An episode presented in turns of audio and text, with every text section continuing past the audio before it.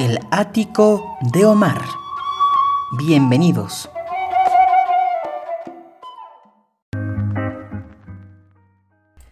Familia querida, muy buenos días, tardes o noches, dependiendo la hora en que estén escuchando esta emisión de El Ático de Omar y con mucho gusto vuelvo a los micrófonos una semana más. Y en este caso no vamos a tener un programa temático como lo tenemos eh, semana a semana con las diferentes series que existen en este proyecto que usted ya conoce, el, el Rincón del Mariachi, La Rocola del Recuerdo, Estrellas del Bolero, o las entrevistas, las muy aclamadas y muy bien recibidas entrevistas que afortunadamente he tenido eh, oportunidad de hacer a lo largo de este proyecto con la gente que conozco y pues tengo la fortuna de conocer a gente pues extremadamente talentosa, pero hoy no voy a hablar de nadie en particular, sino de un evento que se llevó a cabo hace aproximadamente un mes en el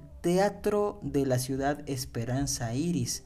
Sin duda fue para mí como espectador una cosa extraordinaria. No saben la emoción que se siente estar en este recinto y solamente de ver el número de personas que están involucradas en la realización de este proyecto es como para dar un aplauso y reconocer un esfuerzo que sin duda, sin duda, sin duda, extraordinario y hasta podría decirse que extrahumano, porque fíjese usted, reunir a más de 100 artistas en un escenario, apartar este recinto, este llamado Coloso de Donceles, este gran teatro de la ciudad, acá en la capital mexicana, pues no es cosa fácil y menos si se refiere a un certamen, más bien una celebración que pues no solamente versa acerca de eh, artistas nacionales, sino que muchos de ellos fueron eh, artistas de otros países. Y bueno, eh, se celebró este festival el día 26, 27 y 28 de agosto en este recinto. Y créanme, en serio, para mí la, la encomienda que me dio el organizador de este evento, mi querido amigo eh, y mi compadrito Rodrigo de la cadena, esta encomienda de hacer un relato de cada eh, jornada de este festival, el séptimo que se hace, fue para mí no fue un trabajo, la verdad fue como un regalo, fue algo maravilloso, algo espectacular, porque pues no muy a menudo eh, se le da a una persona que no está adscrita a un medio de comunicación, como es mi caso, que pues ya no, nunca he estado en la nómina ni de Radio ABC, a pesar de que trabajé para ellos, ni de la prensa, ni de OEM, ni de ningún eh, medio de comunicación masivo. Entonces, para que alguien lo inviten a hacer una, una relatoria perdón, o una redacción de, de los sucesos de un festival tan importante, pues es sin duda pues un reconocimiento, un voto de confianza, porque desafortunadamente hay tanta oferta cultural en nuestra capital y tantas voces que no tienen un foro magnífico como lo son las eh, televisoras, como son las radiodifusoras, eh, pues se pierde un poco este tipo de, esfuerzos entre pues el ruido, entre eh, tanta oferta. Y pues obviamente los medios de comunicación van a lo que más vende, van a lo que a lo más masivo. Sin embargo, eh, pues no es cosa menor que este recinto al que le caben, si no me equivoco, unas mil personas, mil doscientas por ahí. Eh, llenarlo no es cosa menor. Eh, ha habido sin duda eventos en los cuales pues no ha tenido el mismo favor del público Entonces, pues es de reconocerse una convocatoria tan buena como la que se tuvo en esta edición del Festival Mundial del Bolero. Y bueno, pues a la gente que me hizo el favor de, de leer ese texto enorme que fueron los tres eh, relatos, las tres crónicas del Festival Mundial del Bolero, les agradezco. Eh, la verdad, siendo sinceros, yo iba haciendo la relatoria y pues pensé un poco en, en cómo hablarle al público, sobre todo en un país donde no estamos acostumbrados a leer mucho, que digamos, y cuando vemos un texto enorme que nos manda la tía, la abuela, la prima de estas cadenas de WhatsApp. Decimos, qué flojera leer tanto texto. Y me lo planteé eh, en un primer instante que estaba yo editando lo, lo, que había escrito. Pero dije, no es que hay, hay tanto que contar acerca de este festival que sería injusto tanto para la audiencia como para los artistas que estuvieron ahí el eliminar o acotar eh, alguna cuestión que fuera notable. Y para mí todos los números tuvieron su importancia. Algunos obviamente tuvieron una mayor eh, repercusión en los presentes. Otros, pues sí, tuvieron el, aplauso del respetable, pero no pasó nada extraordinario. Eh, pues como todo, no, no puede uno vibrar alto en todo momento y no, no todos los artistas eh, pueden recibir el mismo, el mismo esfuerzo del aplauso, ¿no? Eso es una cuestión que uno como cronista pues también tiene que sopesar y hacer reflejar en su crónica.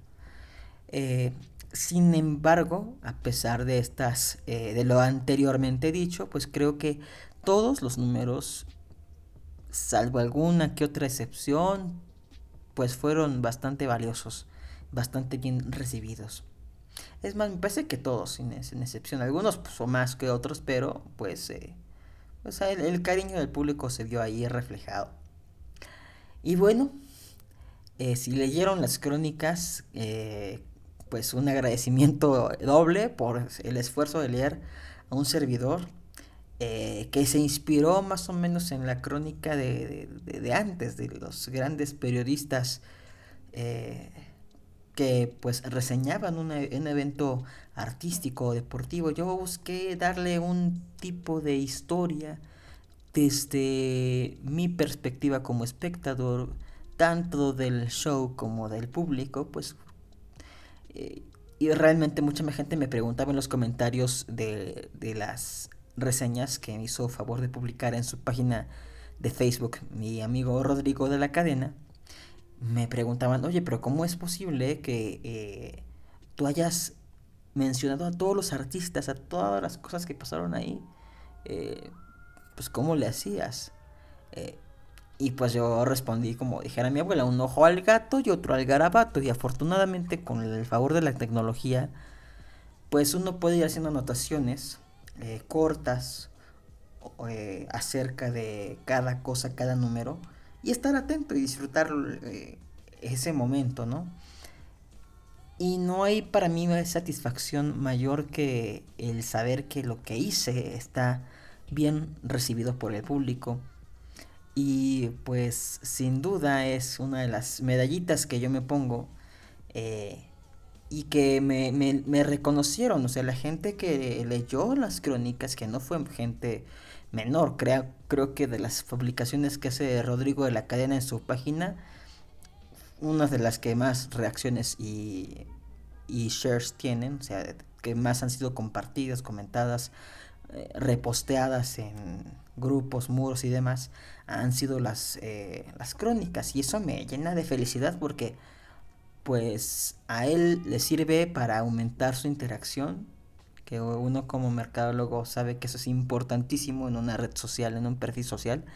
Y a mí me sirven pues como ventana para mostrar a la gente que no tuvo la fortuna de ir, pues un poco llevarles el festival a su imaginación, a su mente, a recrearles en la, en la cabeza una idea de cómo fue eh, que se dieron las cosas.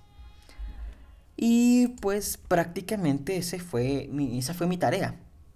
Pero bueno, este podcast no voy a, no voy a leer mis crónicas eh, porque sería infinito y realmente este, esta cápsula o este episodio no lo quiero hacer tan largo.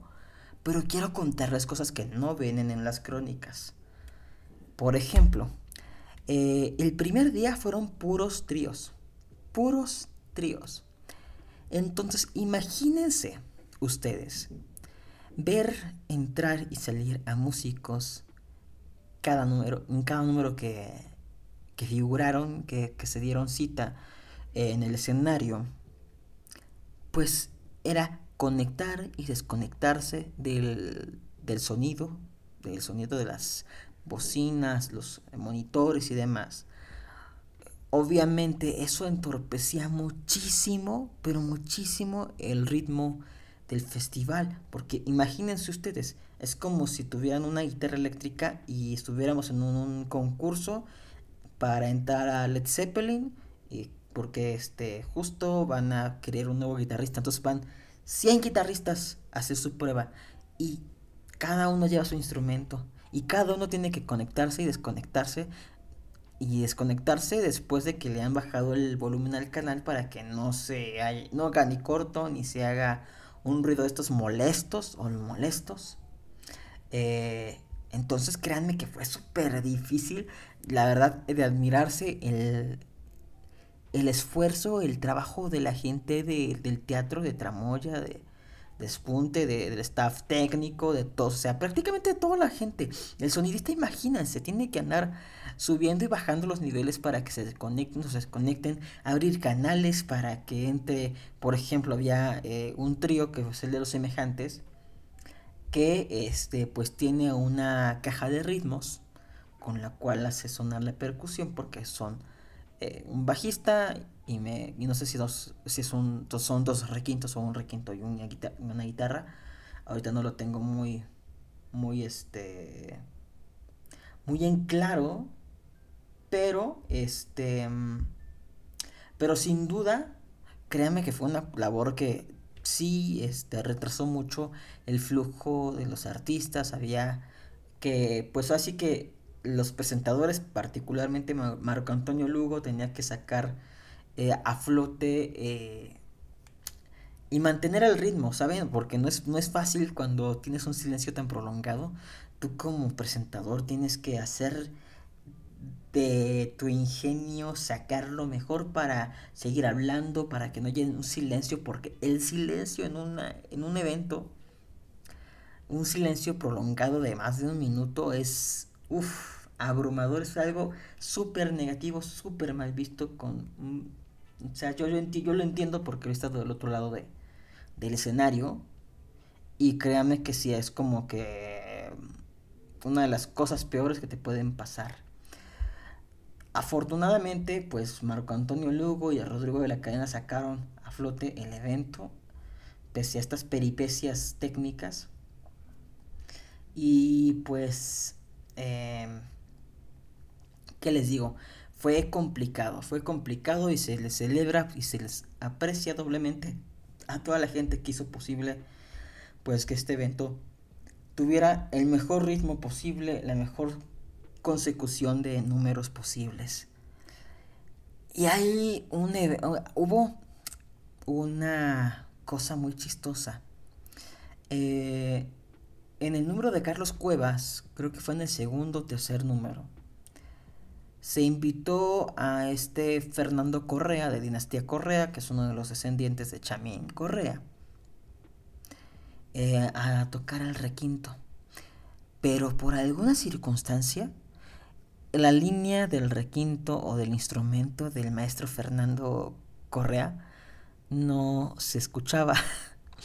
Entonces era muy, muy difícil, es como ves a un guitarrista que está dando lo mejor, sí, aparte tenía partes de solos, o sea, de, para que muestre uno virtuosismo en ese arte de tocar el requinto, un instrumento eh, para lucirse y que el público lo aplauda y haya una ovación y haya estos vítores de, de, de la gente impresionada por pues, esta muestra de virtuosismo, de, de talento. Al punto de que don Carlos Cuevas tuvo que ponerle eh, a Fernando el micrófono pegado al requinto para que medio se escuchara. Ya hasta el final del último número de Carlos Cuevas medio lograron conectarlo y se escuchó, escuchó eh, afortunadamente eh, no de manera prístina, no de manera muy clara, pero se escuchó mejor, digo. realmente es, está en vivo, no es una cosa grabada, así que pues uno tiene que entender que no siempre las cosas salen como uno quiere y sobre todo ya estando ahí arriba, híjole, parece que hay duendes ahí que le meten el pie a los músicos y a los artistas. Pero en fin, fue algo muy, muy eh, curioso de contar. Eh, también eh, recuerdo que pues sí, era, era muy chistoso el, último número donde todos cantaron juntos porque eh, no encontraban o no tenían a, la, mano el requinto del maestro Gaby Vargas. Perdón, voy a tomar un poquito de agua. Mm. Entonces, ah, pues son los maestros de, de, los tríos. No, maestro, yo le he puesto el mío y demás. Hasta que pues el staff de de ahí del escenario, pues le alcanzó al maestro Gaby Vargas, que estaba en el, centro, rodeado de todos los, de la mayoría del elenco, la mayoría de las artistas y los artistas presentes. Eh, ya pudo, pudo sonar su requinto para sonar esa última canción, que si no me falla la memoria fue Piel Canela o algo así. Eh, muy, muy, bonito el, el final, todos juntos cantando. Eh, y pues fue, fue, fue algo pues que lo celebro, que sin duda eh, se vio bonito porque nos hizo bailar a todos, cantar a todos. Fue muy, muy lindo cierre. Pero pues les digo, no estuvo libre de, de estas eh, cuestiones, ¿no? Y de los demás, sí, así, híjole, me acuerdo, por ejemplo, que en el caso del maestro Experto García, de Ecuador. Me parece, sí, sí, sí, sí, sí, ya, ya recordé. La, una de las canciones que iba a cantar era a solas. Creo que fue la primera. La orquesta ahí iba un tempo mayor que el de la partitura que les habían dado. Entonces tuvieron que volver a, a empezar el número. Y ahora sí, ya con el tempo bien puesto. Otra de las cosas que pasó, que ahí es donde no es, o sea, yo entiendo que todo es en vivo y demás, pero es imprescindible el ensayar. Es imprescindible enseñar con el artista. Le pasó a Alexandra Gravas, que iba que cantó esta este tema de una película que fue muy famoso en el mundo y que aquí en México la grabaron los soberanos y otros artistas. Eh, nunca en domingo.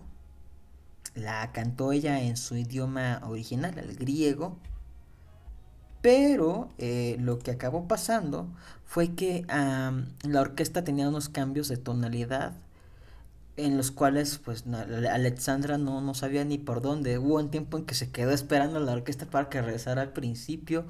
Eh, ya no supo qué hacer, ya este entró pues como pudo y demás.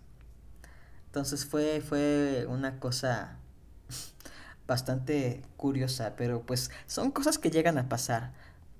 Pero insisto, hay que ensayar con la orquesta o con los músicos que uno vaya a estar. O al menos tener como el MIDI, la pista de la orquesta, digo, del arreglo, que se va a tocar la orquesta, pues para que uno sepa cuándo entra, cuándo hay cambio de ritmo, cuándo es el puente y toda la cosa. Porque pues obviamente si vas al ruedo sin fusil, si vas a la guerra sin armas, pues te puedes eh, esperar pues cosas que no, que no planeabas.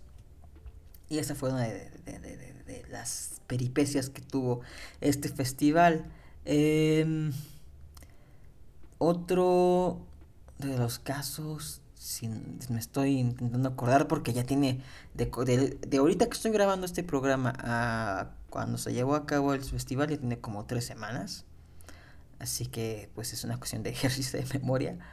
Eh, también eh, pasó con... Eh, ah, sí, ya me acordé. Después de este, de, este chasco con Alexandra Gravas, pues afortunadamente Rodrigo al piano muy presto, muy leyendo el asunto para pues que no se... Para que Alexandra Gravas pudiera hacer un, un número eh, bien, completo y agradable, porque el público se quedó como sacado de onda, pues tocó al piano este bolero panameño de Carlos Eleta Almarán, que todos conocemos y hemos cantado alguna vez, Historia de un amor. Dice, ya no estás más a mi lado, corazón. Lo cantó ella en griego y en español, me parece, con el piano de Rodrigo de la Cadena, y ahí sí, el aplauso del, del respetable fue épico. Eh, otra de las cosas que, que también lo, dije en la reseña, pero créanme que transportó a muchos de los presentes a, a su niñez, a otras épocas.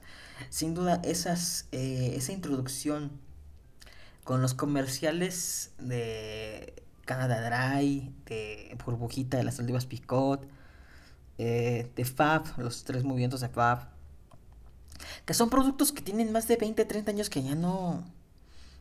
Bueno, en el FAB ya tiene mucho tiempo que no, no, existe. Eh, Picot obviamente todavía existe, pero pues de ese jingle tiene muchísimos años, ya no se, ya no se anuncia así.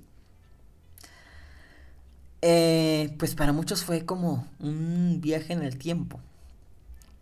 Quizás lo que hubiera eh, ayudado a Rodrigo en este ejercicio de recordar a los eh, locutores de, la, de oro de la, de la radio de la XW era probablemente un efecto eh, de voz para que se escuchara a una radio AM, una radio vieja. O probablemente hubiera sido más claro hubiera tenido un poquito de mayor sentido si se hubiera tenido extractos de las voces de esos locutores. Eh, que obviamente sé que es difícil conseguir porque pues muchos de esos testigos o de esos archivos están en, ah, la fonoteca o en, en algún lugar eh, de difícil acceso. y pues es, hubiera sido complicado, pero creo que quedó bastante, bastante bien.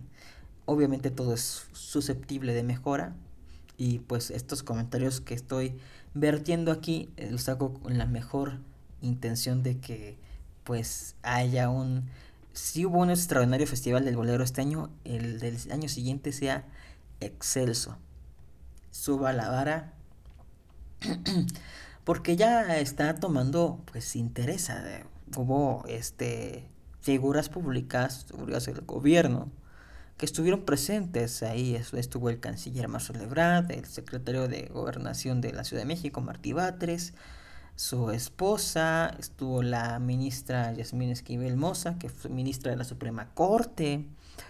Y pues espero que con esto sea un atisbo, una chispita para que pues las autoridades federales le pongan más empeño a a dar piso parejo para todos los eh, eh, festivales y eventos culturales que hay en la capital.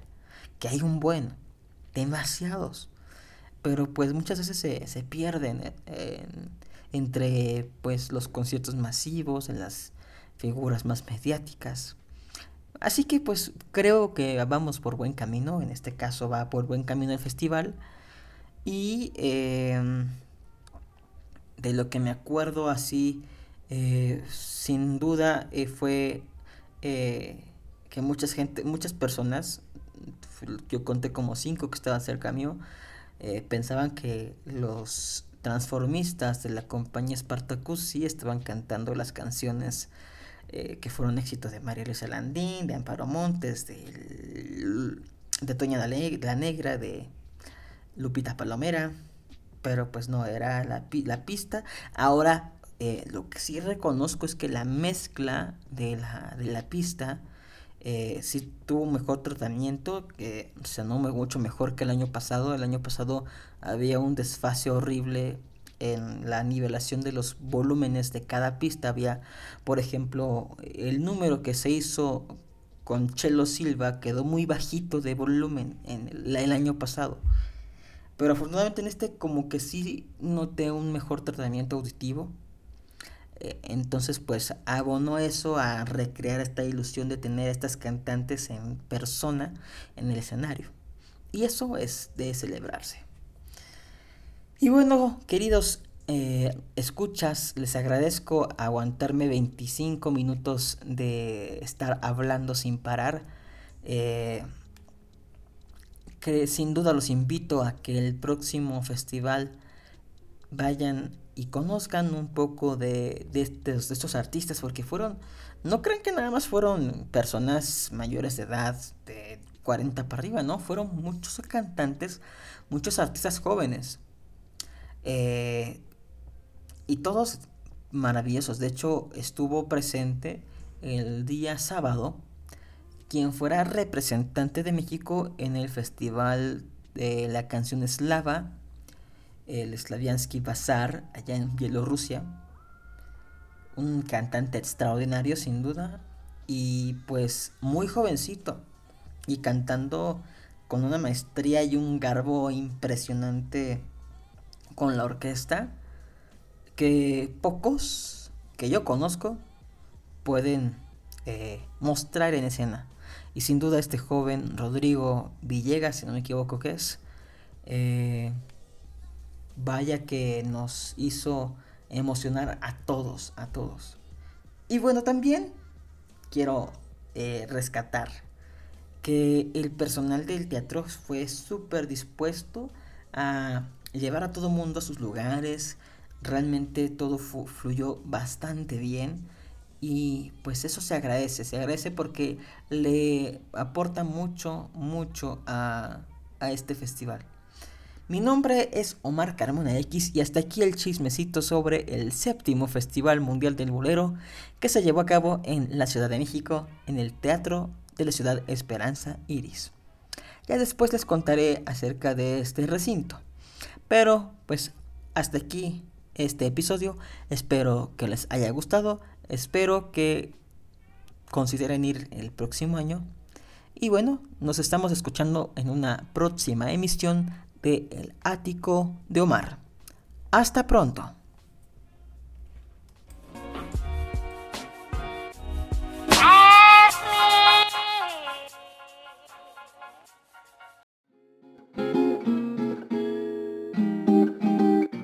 Aquí termina este episodio. Espero que haya sido de tu agrado. Recuerda seguirme en Facebook, Twitter e Instagram como Omar Carmona X. Nos vemos.